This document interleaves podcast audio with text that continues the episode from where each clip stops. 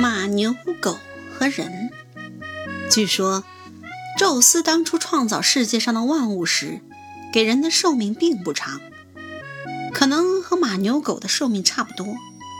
不过，人比其他的动物都聪明，他们用自己的智慧给自己建造了房屋，住在里面。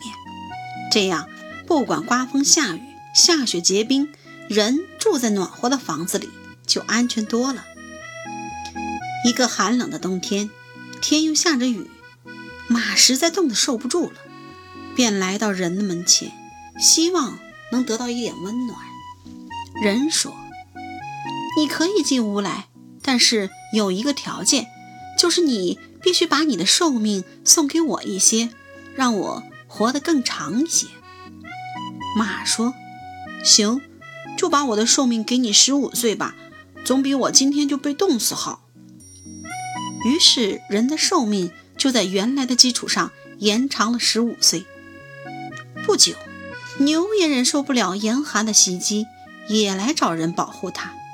人说：“行啊，还是同样的条件，把你的寿命也给我十五岁吧。”牛说：“好吧，过长的寿命对我已经毫无意义。”于是，人的寿命又延长了十五岁。最后，狗也冻得要死。他看见马牛都在人那过得不错，也来找人了。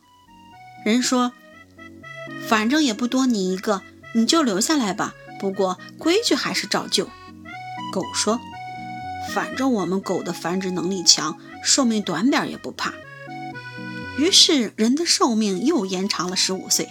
这样，人的寿命已经有六七十岁了。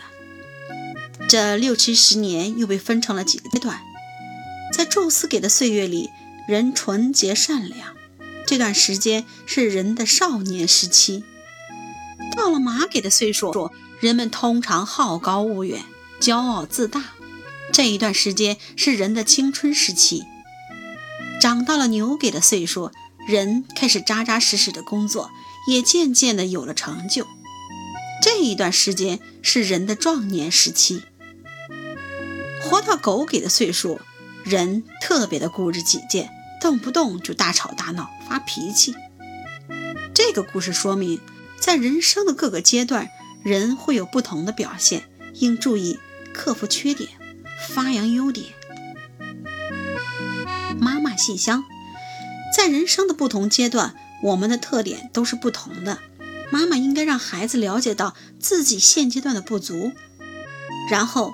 尽量去克服缺点。